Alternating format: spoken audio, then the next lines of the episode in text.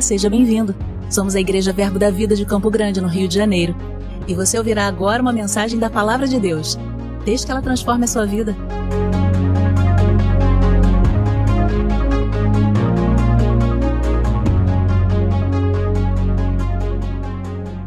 Boa noite, queridos, graça e paz.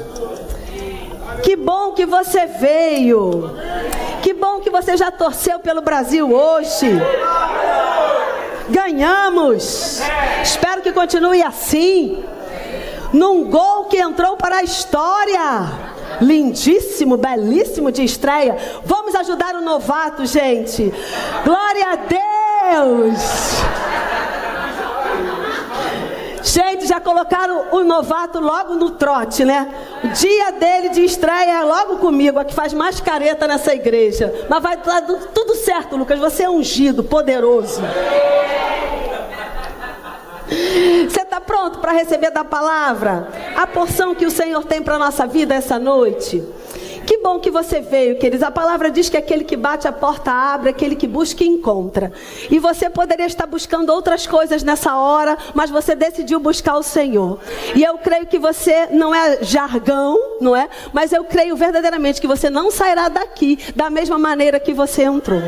Porque todas as pessoas que se aproximaram da palavra, que consideraram aquilo que Jesus falou, elas foram transformadas. É, as suas vidas foram, as suas vidas foi alterada. E eu eu creio que será assim essa noite. A nossa vida essa noite será alterada. Não por minha causa, mas por causa da palavra e da unção.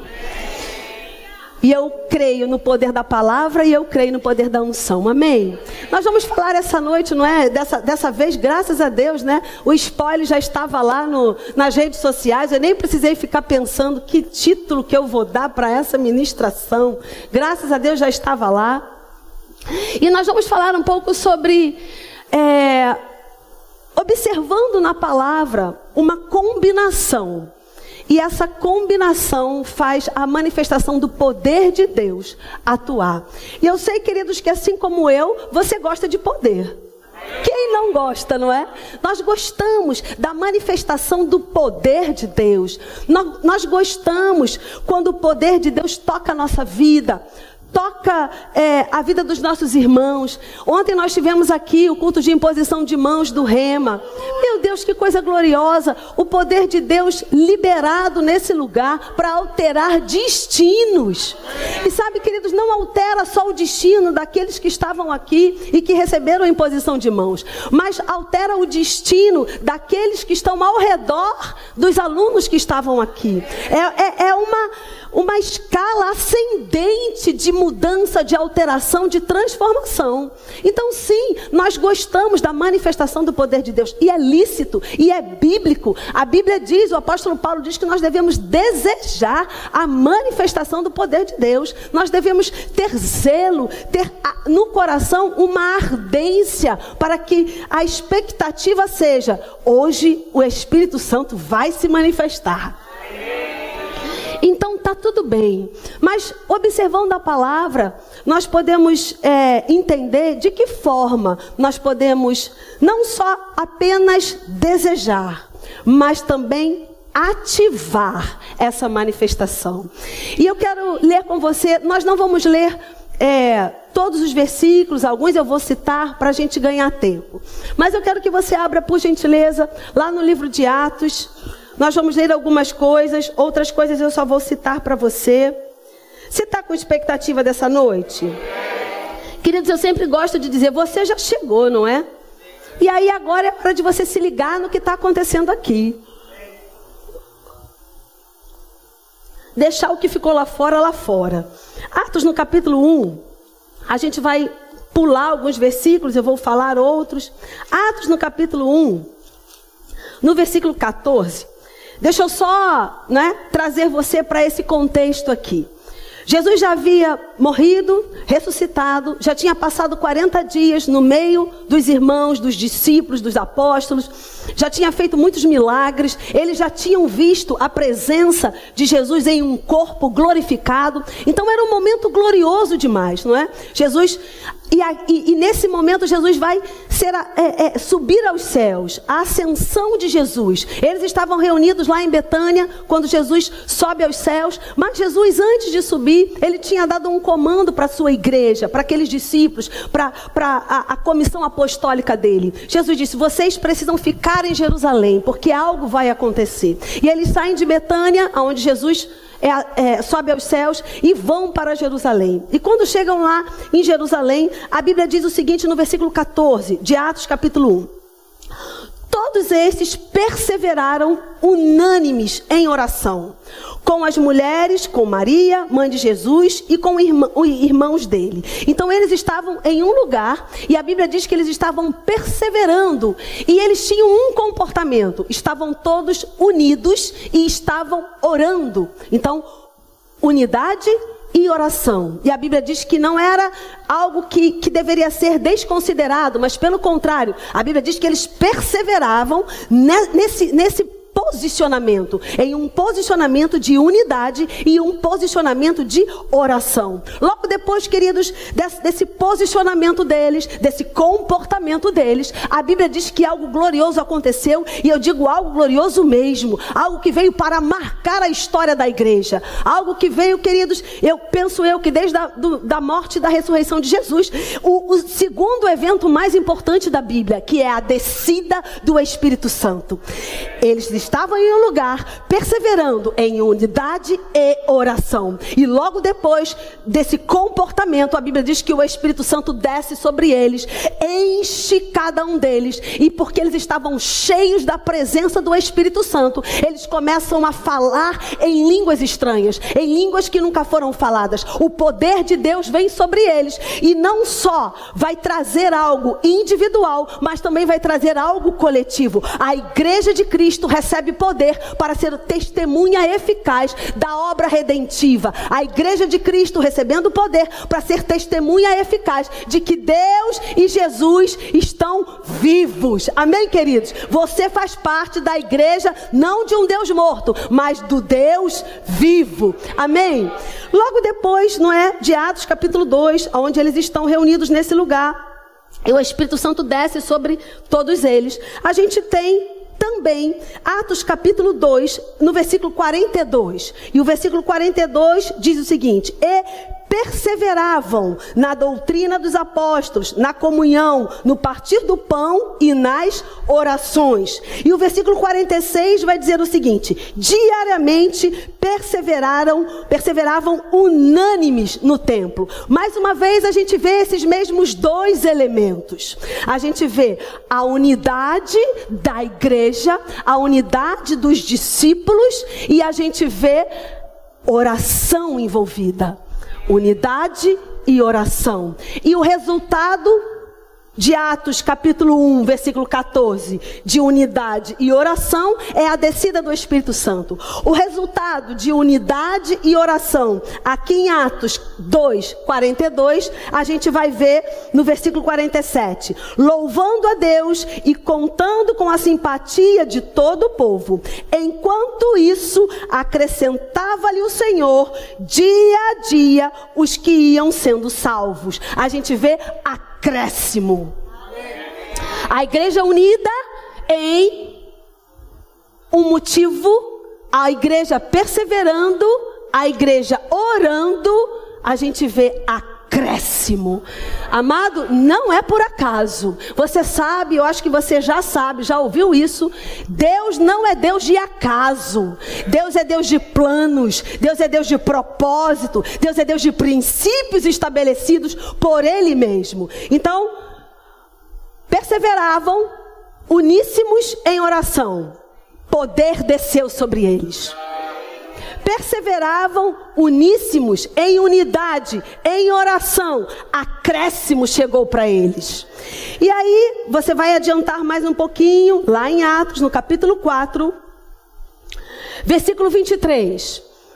Eles, eles continuavam pregando a palavra, pessoas eram acrescentadas, a igreja ia crescendo. E o que aconteceu quando a igreja cresceu? O que aconteceu quando o poder de Deus começou a se manifestar? O que aconteceu quando aquele povo começou a fazer a diferença no lugar e na comunidade onde eles estavam? Perseguição. Você está vendo que perseguição não é uma coisa nova? Não é uma coisa de hoje, dos nossos dias?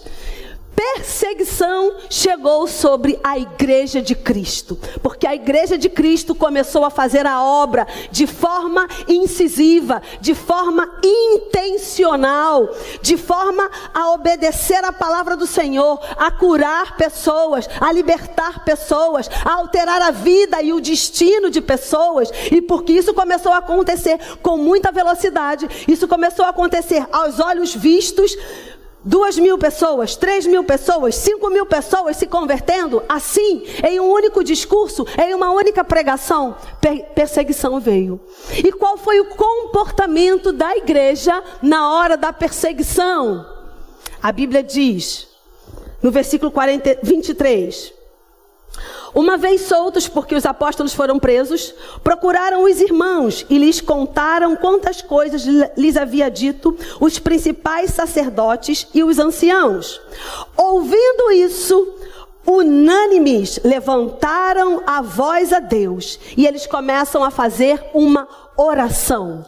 E o versículo 31 vai dizer o seguinte: Tendo eles orado, tremeu o lugar onde estavam reunidos. Todos ficaram cheios do Espírito Santo e com intrepidez anunciavam a palavra de Deus. Amém, queridos? Amém. Comportamento, unidade e oração a descida do poder de Deus, a descida do Espírito Santo, batizando todo mundo, enchendo todo mundo de poder. Unidade e oração. A Bíblia diz: a igreja começou a crescer, muitos eram acrescentados. Unidade e oração. A Bíblia diz: intrepidez para evangelizar. Por isso, queridos, que o diabo não quer que você ande em unidade. Ele não quer unidade na sua casa, ele não quer unidade no seu ambiente de trabalho, ele não quer unidade entre as suas amizades, ele não quer unidade na igreja de Cristo. Por quê? Amado, veja bem, a gente é, pode, vamos colocar assim, não é? Dizer muita coisa ruim do diabo, e realmente ele é, não é? Porém, ele burro, ele não é. Pelo contrário, a Bíblia diz que ele é astuto. E ele sabe que aonde há unidade, há um poder disponível. A gente vê isso quando o próprio Jesus vai dizer lá em Mateus, no capítulo 12, salvo engano, quando alguns o acusam, os fariseus o, o, os acu, o, o acusa de expulsar demônio em nome de Beuzebu e Jesus disse: Se eu expulso o demônio em nome de Beuzebu, essa casa está dividida. E uma casa dividida não subsiste. Então é claro que o diabo conhece o poder da unidade. Ele aprendeu no tempo que ele era Lúcifer, ele aprendeu com Deus que aonde há unidade há poder liberado. Então, quando na nossa casa, queridos, nós estamos andando em divisão, marido contra a esposa, ei, o seu cônjuge, ele não é seu adversário, ele é seu parceiro de vida.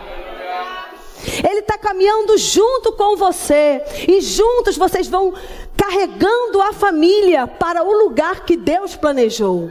E quando há divisão nas casas, quando marido e mulher estão divididos, quando filhos estão divididos, essa casa é uma casa que está correndo risco de ruína. Então, queridos, eu e você precisamos ser inteligentes para Sabe sentir o cheiro? Aquilo que eu sempre brinco, hum, já vi tua unha. Sentir o cheiro quando começa a confusão na nossa casa. Sentir o cheiro quando sem motivo algum, ou até com motivo.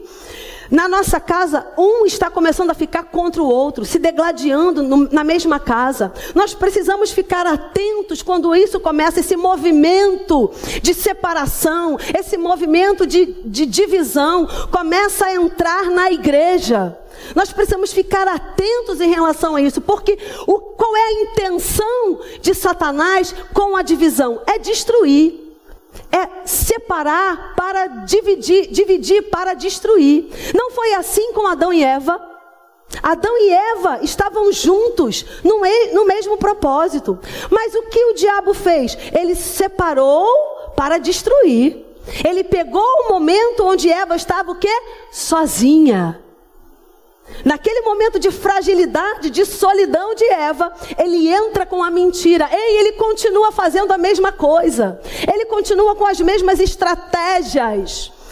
Lá no deserto, no tempo que Jesus estava sozinho, mais uma vez, no momento onde Jesus estava vulnerável, no momento onde Jesus estava não só sozinho, mas também sendo tentado por algumas situações, e é justamente nesse momento de fragilidade que ele vai tentar dar o bote. Porque eu estou fragilizada. Então, uma pessoa fragilizada, ela fica sem força, ela perde, às vezes, os seus reflexos e instintos espirituais. Você entende? Quando nós estamos em alerta espiritual, quando nós estamos fortes na palavra, quando nós estamos firmes na nossa oração, quando nós estamos firmes no nosso devocional, quando nós estamos firmes na nossa oração em outras línguas, nós estamos em alerta. A gente, a gente percebe rápido a investida do diabo. Mas quando nós estamos fragilizados, querido, esse é o momento perigoso. Porque esse é o momento que ele vem com a mentira, que ele vem com a divisão. E eu creio, queridos, eu creio que essa noite não é qualquer noite como Suzana orou, não é qualquer noite, é uma noite especial não por minha causa, mas porque o Senhor marcou esse dia para alertar você. Porque, amado, o Espírito Santo, ele é Espírito da verdade. E a Bíblia de Jesus diz: o Espírito da verdade, ele vai te conduzir a toda a verdade. Então há uma verdade em Deus disponível para você essa noite. Ele não quer que você fique no engano, porque a gente também já sabe, Isaías já nos avisa sobre isso, que o povo perece por falta de conhecimento. Mas hoje o conhecimento vai chegar e o que Deus quer comunicar ao seu coração é ficar em alerta, porque o diabo está ao nosso derredor, bramando como um leão, aguardando uma brecha, uma distração, aguardando um momento de divisão na nossa casa, para que ele entre, mas ele não vai entrar. Porque a gente já sentiu o cheiro dele. Amém, queridos? Então, unidade e oração. E não é por acaso que o apóstolo Paulo fala tanto sobre igreja e a, o paralelo, a comparação que o apóstolo Paulo faz para falar de igreja, em muitas vezes é corpo. Por quê? Porque o seu corpo não pode ser dividido. Porque se o seu corpo for dividido, o membro que for retirado do seu corpo vai morrer. O nosso corpo físico, ele não pode ser dividido. Ele precisa se manter em unidade. E essa palavra unidade, queridos, é algo que não é divisível. É algo que é íntegro, completo, não pode ser separado. E quando a gente fala de unidade, muitas vezes nós pensamos, e muita, muitas vezes erroneamente, que unidade é sempre concordar com tudo, mas não é. Quando os discípulos estavam pregando a palavra, lá em Atos, no capítulo 15, é o grande concílio, a grande conferência, a primeira grande conferência que a Bíblia fala. E naquela grande conferência, é, o apóstolo Paulo, que, que foi o apóstolo levado para os gentios, ele traz a causa dos gentios, junto com Barnabé, para o povo judeu. Ele leva a Tiago, um dos pastores da igreja, sede de Jerusalém, ele leva o pleito dos gentios até Tiago e os judeus. E qual era o pleito? É que os gentios que iam se convertendo ao cristianismo, eles não precisariam cumprir os mesmos dogmas que os judeus cumpriam.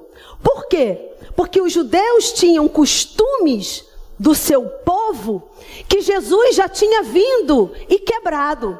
Jesus já tinha vindo e consumado, vamos dizer assim, melhor dizendo. Então, aqueles gentios que iam se convertendo, eles não precisavam cumprir os costumes dos judeus. E Paulo vai pleitear sobre isso. E o que é interessante demais que a Bíblia fala, que o, o parecer geral é o seguinte: aquilo que é essencial, isso os gentios precisam cumprir. Então, aquilo que é essencial é necessário que haja unidade. Agora, o que é essencial? Por exemplo, eu vou almoçar lá na sua casa. Pode me convidar, gente. Ouvi um aleluia daqui. Ouvi um aleluia daqui. E aí nós estamos lá ao redor da mesa em unidade. O propósito ali é almoçar, é a comunhão, é compartilhar a palavra, é compartilhar a vida. E você vai me servir arroz e feijão. E você vai preparar o seu prato com feijão embaixo. E eu vou preparar o meu prato com feijão em cima do arroz. Estamos em unidade? Não. Tá diferente esse negócio. Um feijão tá embaixo do arroz, o outro feijão tá em cima do arroz. Eu gosto do feijão em cima do arroz, tudo bem? Agora, isso é essencial? Não. Então tá tudo bem você pensar de um jeito e eu pensar em outro. Eu tenho um time de futebol. Eu sei que você tem outro. Alguns, né? Nós não estamos em unidade, principalmente se o nosso time jogar. Mas está tudo bem. Eu lamento a sua escolha. Você lamenta a minha. Mas está tudo bem, por quê? Porque isso não é essencial para a nossa unidade, para a nossa caminhada cristã. Agora, o que está aqui, isso é necessário. Como diria Tiago, é essencial que a gente caminhe na mesma direção. É essencial que a gente tenha o mesmo parecer. É essencial que a gente pleiteie essas causas. É essencial, se for necessário, que a gente vá até o final reivindicando esta palavra. Porque isso é essencial. Amém, queridos? Voltando para Atos 15, comer ou não comer carne de porco, fazer ou não fazer a circuncisão, Tiago não considerou e o concílio geral não considerou que era essencial. Algumas coisas lá, outras coisas que não é o tópico da ministração, eles consideraram. Amém. Então agora vamos para o apóstolo Paulo comparando a igreja ao corpo, para que a gente possa entender o que verdadeiramente significa andar em unidade como um corpo e andar como um corpo em unidade na posição de oração. Para quê? Porque eu e você queremos poder nesse lugar, amém? Nós queremos sim que instantaneamente aconteça a manifestação do dom de cura, que venha a, a fé que pessoas sejam curadas, que pessoas comecem a profetizar, que tenha palavra de conhecimento, palavra de sabedoria. Nós desejamos essas coisas porque a Bíblia diz que nós devemos desejar a manifestação dos dons. Então, sim, eu e você temos esse essa expectativa, mas o posicionamento da igreja local e da igreja de Cristo é muito importante. Abra comigo, por gentileza, lá em 1 Coríntios, no capítulo 12. Esse versículo onde o apóstolo Paulo compara o corpo à igreja.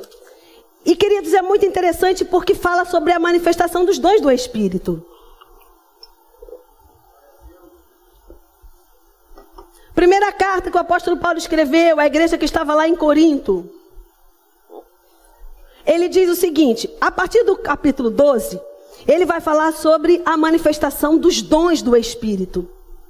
E ele vai falar sobre a, a, a, a uns Deus deu isso, a outros Deus deu aquilo, a outros outra, outro, outro, outro. E são nove manifestações do Espírito Santo liberado por Deus sobre a igreja de Cristo.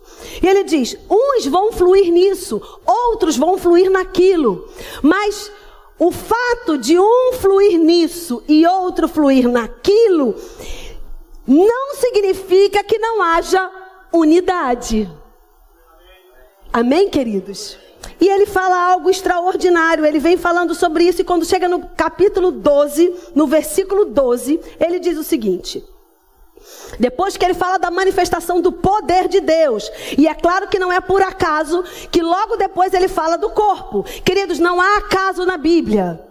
A Bíblia está toda entrelaçada ela, ela tudo aqui tem um propósito, amém? Então ele começa a falar das manifestações do Espírito Santo e parece, só parece que ele muda de assunto, mas não é, ele está falando sobre a comparação da manifestação dos dons na igreja, no coletivo e como funciona no individual, e ele compara tudo isso ao corpo físico. E ele diz: porque assim como o corpo é um e tem muitos membros, e todos os membros, sendo muitos, constituem um só corpo, assim também com respeito a Cristo. Pois em um só Espírito, Todos nós fomos batizados em um corpo, quer judeus, quer gregos, quer vascaínos, quer flamenguista, quer quem come feijão por baixo, quem come feijão por cima, quer escravo, quer livre, quem gosta de amarelo, quem gosta de azul. E a todos nós foi dado beber de um só espírito. Amém, queridos? Vamos pensar. E aí ele vai continuar falando sobre corpo e sobre membros do corpo. E ele está dizendo sobre Vamos supor, não é? Aquele que profetiza, aquele que tem palavra de conhecimento, aquele que tem palavra de sabedoria, ele não é mais importante que aquele que flui no dom de cura ou aquele que flui no dom da fé. Ele está falando justamente isso, que não existe escala, não existe proporção de melhor ou pior. Ele está falando que todos são úteis para o crescimento do corpo. Amém? Vamos pensar num corpo físico.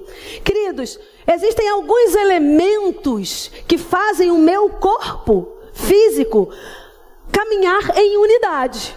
Não é? Existe o esqueleto, existem tendões, existem juntas e tudo mais. Eu quero pensar, não dá tempo da gente falar de todos esses, esses elementos e fazer essa comparação, mas eu quero pensar dois elementos. Eu quero pensar um elemento sangue.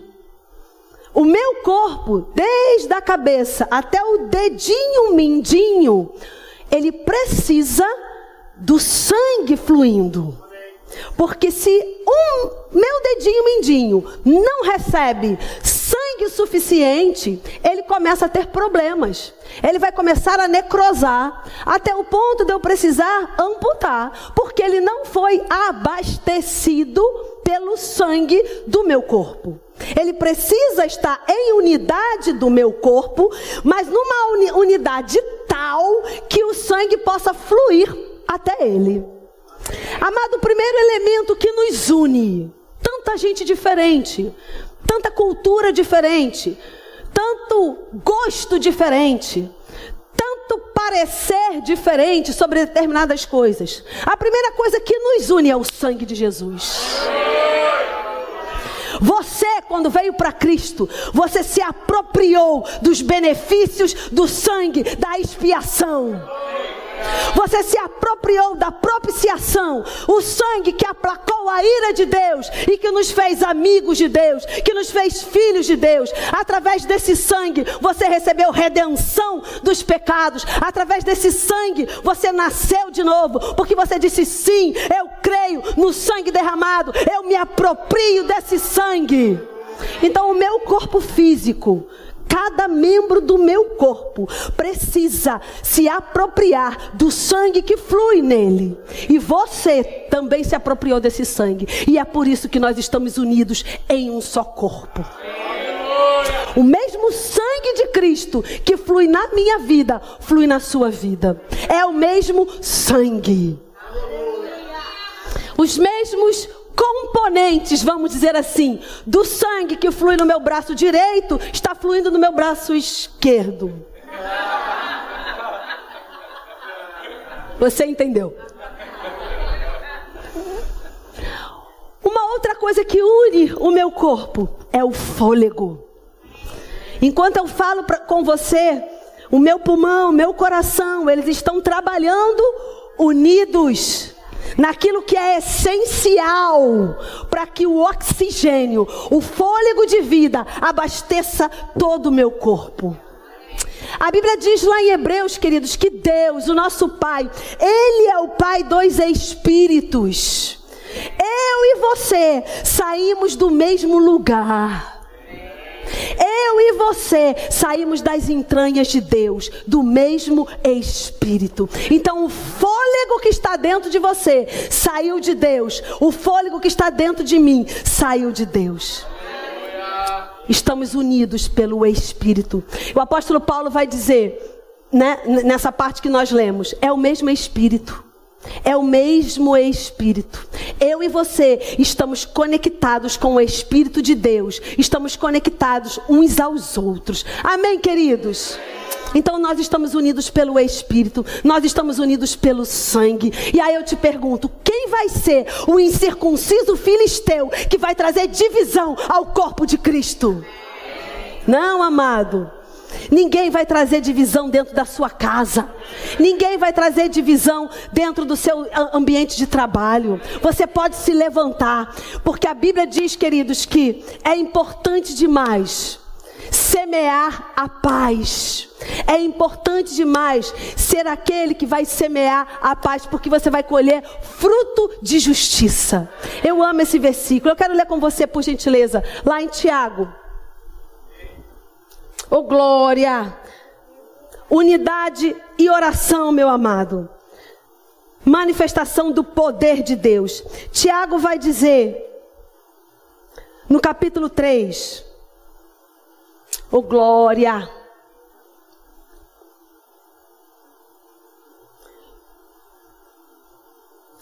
Tiago, capítulo 3, Vamos ler a partir do versículo 13. Quem entre vós é sábio e inteligente? Mostre em mansidão de sabedoria, mediante com digno proceder as suas obras.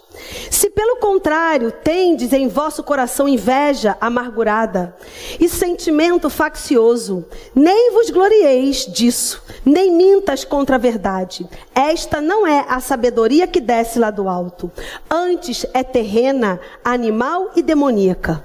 Pois onde há inveja e sentimento faccioso, aí há confusão de toda espécie de coisas ruins.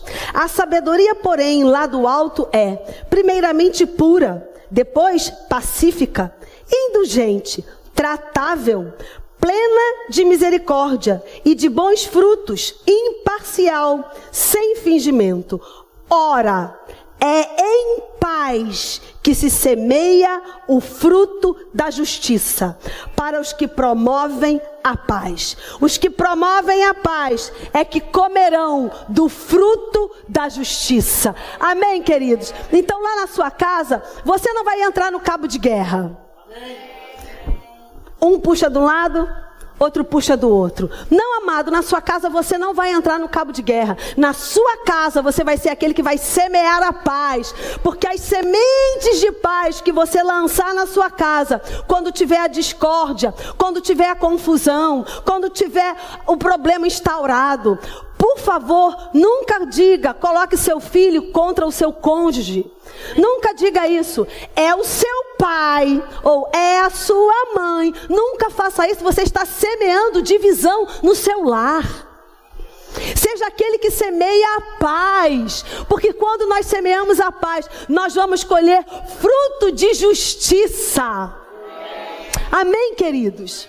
Lá na sua casa, um só é espírito. Um, lá na sua casa, o sangue de Jesus que une você, seu cônjuge, seus filhos.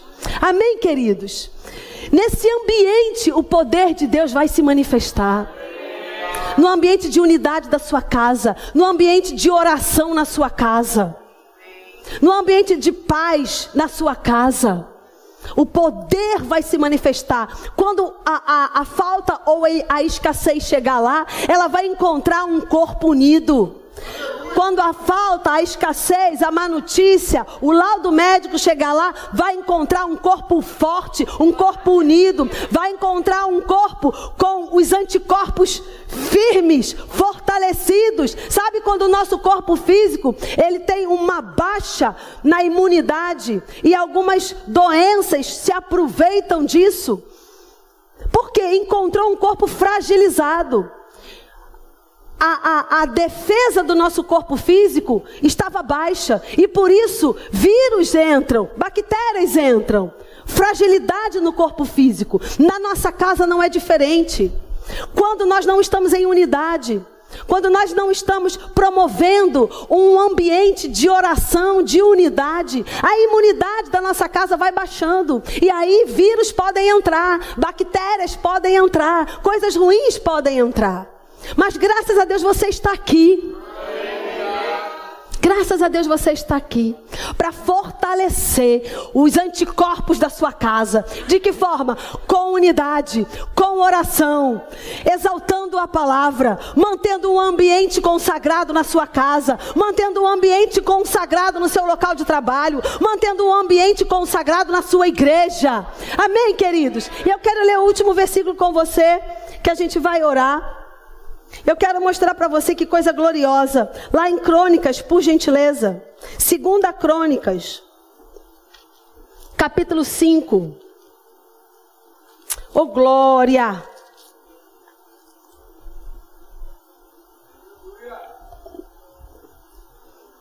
Atenta para uma coisa, queridos. Nos versículos que nós lemos, a Bíblia fala sobre perseverança. Perseveravam em oração e unidade. Unidade é uma coisa fácil? Não. É necessário perseverar. Por quê? Porque nós somos diferentes. E a Bíblia diz que assim como um ferro afia o outro ferro, é um irmão ou seu amigo. Um ferro afiando outro ferro vai sair faísca. Mas um ferro afiando outro ferro vai cortar melhor. O propósito da faca é cortar. E quando ela é amolada, ainda que saia faísca, ela vai cortar melhor. Ela vai cumprir melhor o seu propósito. Há um propósito sobre a sua vida. E amado, nada vai impedir que você cumpra o seu propósito, a não ser que você permita. Porque o que Deus pensou sobre você, o que Deus já derramou sobre você, quando você ainda estava sem forma no ventre da sua mãe, está valendo até hoje. E aí você pode pensar, mas por que, que não aconteceu ainda? Talvez porque você não tenha observado os princípios de unidade e oração. Talvez porque a gente esteja tão consumido com as coisas do dia a dia, a gente esteja tão consumido com as más notícias, a gente esteja tão consumido com tanta coisa que acontece, que a gente fica desatento com aquilo que é essencial. Não deixa aquilo que é supérfluo roubar de você aquilo que é essencial. Sabe, queridos, a Bíblia fala de dois rapazes que iam a uma cidade chamada Emaús logo depois da ressurreição de Jesus. E eles estavam tão entretidos com a má notícia que Jesus havia morrido. Eles estavam tão fincados naquelas más notícias que eles nem perceberam, a Bíblia diz, que Jesus parou ao lado deles. Que Jesus começou a caminhar com eles e que Jesus começou a conversar com eles. Eles não perceberam porque os olhos estavam postos naquilo que era natural e terreno. Os olhos estavam postos nas más notícias, naquilo que eles estavam ouvindo falar. Jesus morreu. o Messias morreu. Aquele que, disse, aquele que disseram que seria o nosso libertador morreu. Aquele que disse, que disseram que iam fazer isso, aquilo, aquilo outro morreu. Eles estavam tão envolvidos naquelas más notícias que Jesus, o próprio Jesus ressurreto, com o corpo glorificado, poderoso, estava andando ao lado deles e eles não perceberam. Sabe, queridos, que Jesus pode estar querendo se manifestar para você? que o poder de Deus pode estar desejoso de se manifestar na sua vida e através da sua vida, mas porque a gente está tão distraído com as coisas desse mundo, a gente não está andando em unidade, a gente não está ligado no Espírito em oração. Porque oração, queridos, não é só, e eu não estou dizendo só diminuindo, eu estou dizendo só apenas entrar no seu quarto e levantar sua mão e orar, não. Oração é um todo dia.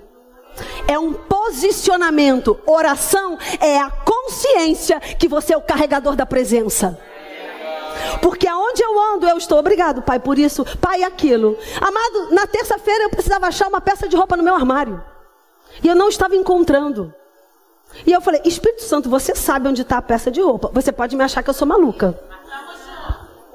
Mas eu sou. Se você achou que isso é ser maluca, eu vou te dizer, lamento, eu sou. E eu falei, Espírito Santo, onde é que está aquela peça de roupa? E ele falou, ali, bem na minha cara, gente. Bem na minha cara. Eu falei, ah, obrigada, Espírito Santo.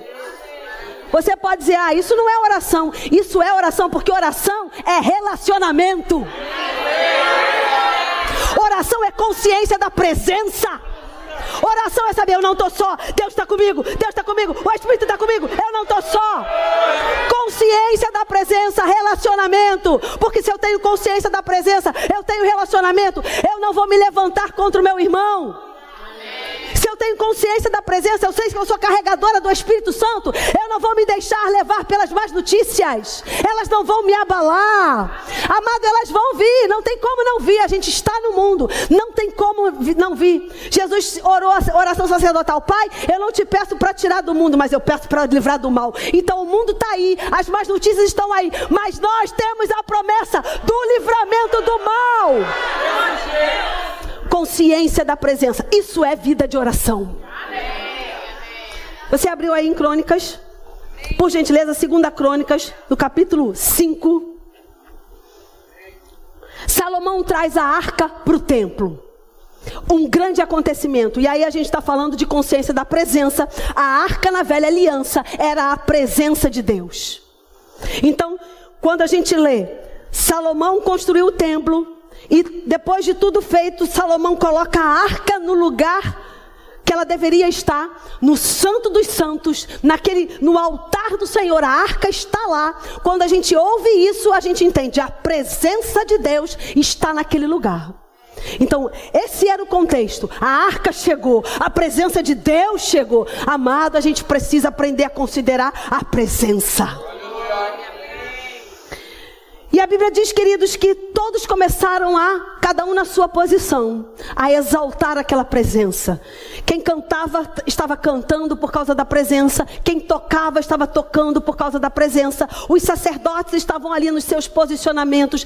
A Bíblia diz que eles nem cumpriram as suas escalas, porque eles estavam tão alegres com aquilo, eles estavam tão animados com aquilo, eles estavam tão tementes daquilo, a oração, a adoração, aquele ambiente de unidade era tão forte que diz que eles nem respeitaram os turnos, todos estavam lá juntos. No versículo 13 diz o seguinte: Segunda Crônicas, o Ministério de Música pode subir por gentileza. Segunda Crônicas, no capítulo 5, no versículo 13, diz o seguinte: e quando em uníssono, a um tempo, tocaram as trombetas e cantaram para se fazerem ouvir, para louvarem o Senhor, render-lhe graças. E quando levantaram eles a voz com trombetas, símbolos e outros instrumentos, músicos para louvarem o Senhor, porque Ele é bom, porque a sua misericórdia dura para sempre.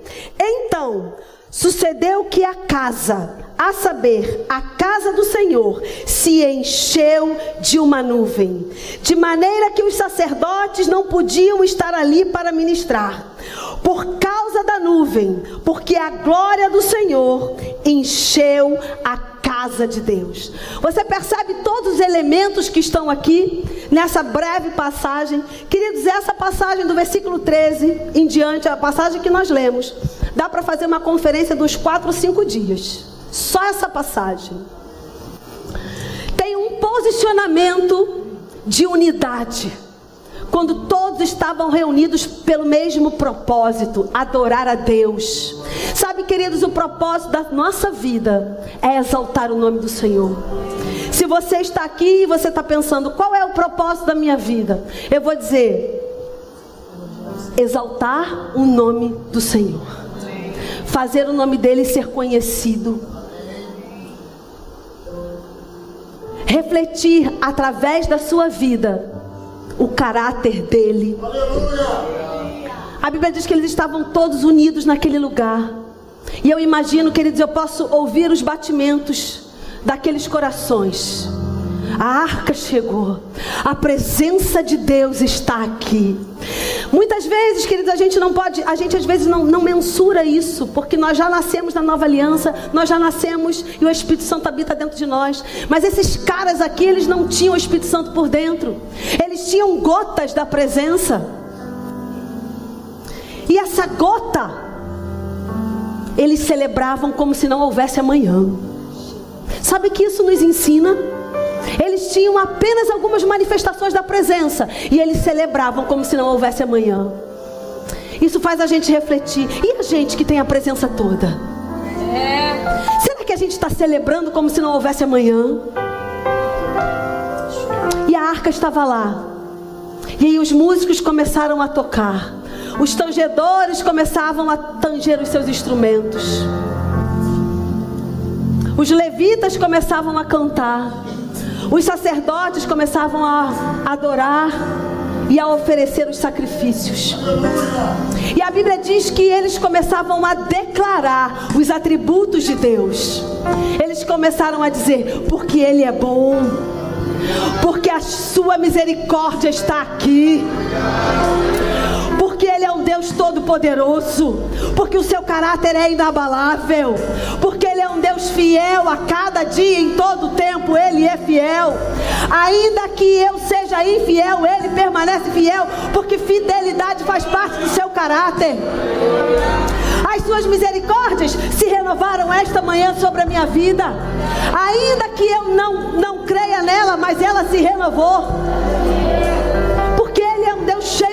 compaixão, porque Ele é um Deus cheio de bondade, porque Ele é o Deus todo-poderoso, Ele é o ômega, o alfa, Ele é o princípio, Ele é o fim, Ele é o Deus criador de todas as coisas, Ele é aquele que reina e reinará eternamente com cetro de equidade. Começaram a exaltar o nome do Senhor.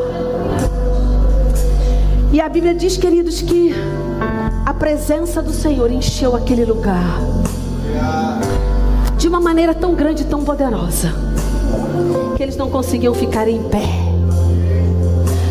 Unidade e oração, unidade e consciência da presença, unidade, consciência do outro, consciência da coletividade, consciência da irmandade. Eu não sei se você entende isso, o poder da irmandade o poder de ser um, o mesmo Espírito, enxertado na mesma videira, recebendo do mesmo sangue, recebendo do mesmo fôlego, tendo o mesmo destino. Nós temos o mesmo destino, meu amado. Nós temos o mesmo destino. Não deixa o diabo te enganar. Não deixa o espírito que está no mundo de você o benefício de estar em unidade. Benefício de estar em unidade na sua casa, na sua igreja, na sua família. Você pode ficar de pé. Você pode agradecer ao Senhor pelo benefício da unidade, pelo benefício do sangue de Jesus que corre dentro de mim, correr dentro de você, pelo benefício do sopro de vida que Deus colocou dentro de mim, ser o mesmo que está dentro de você, o mesmo Espírito, batizado no mesmo Espírito, imersos no mesmo Espírito, enxertados na mesma videira mesmo destino carimbado no nosso passaporte. Nós temos o mesmo Pai. Nós temos o mesmo Pai. Amado, pensa sobre isso. Eu e você temos a mesma origem. Não deixa ninguém te enganar. Você tem uma família.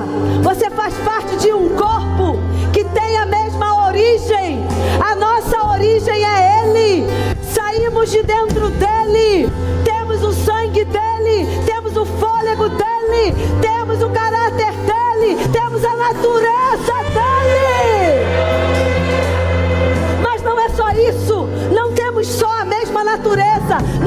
Só a mesma origem. Também temos o mesmo destino.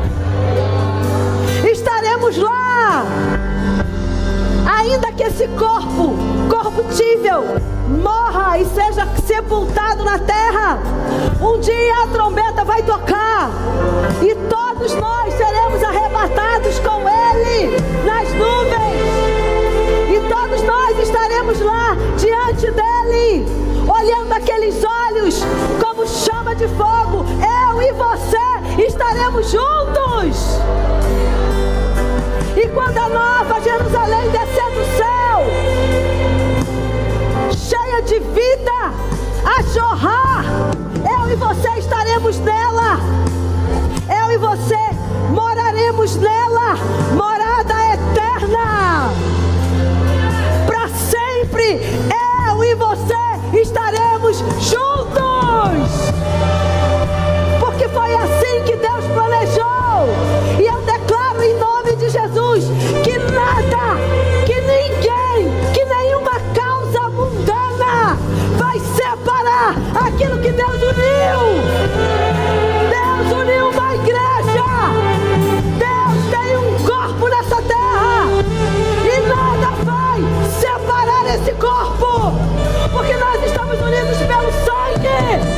Nós estamos unidos no mesmo Espírito. E é o Espírito do Deus vivo que nos une. Oh, aleluia! Oh! Você está pronto para receber? O Espírito vai fluir nosso meio. Porque eu sei que o seu coração já se alinhou. Porque nada pode resistir à palavra. Nada pode resistir à unção. Então você vai receber, meu amado, porque estamos todos reunidos no mesmo lugar. E o Espírito Santo está aqui. E ele vai descer sobre nós. Ele já desceu uma vez, mas nós podemos todos os dias estarmos cheios dele, cheios dele. E eu declaro você cheio do Espírito essa noite.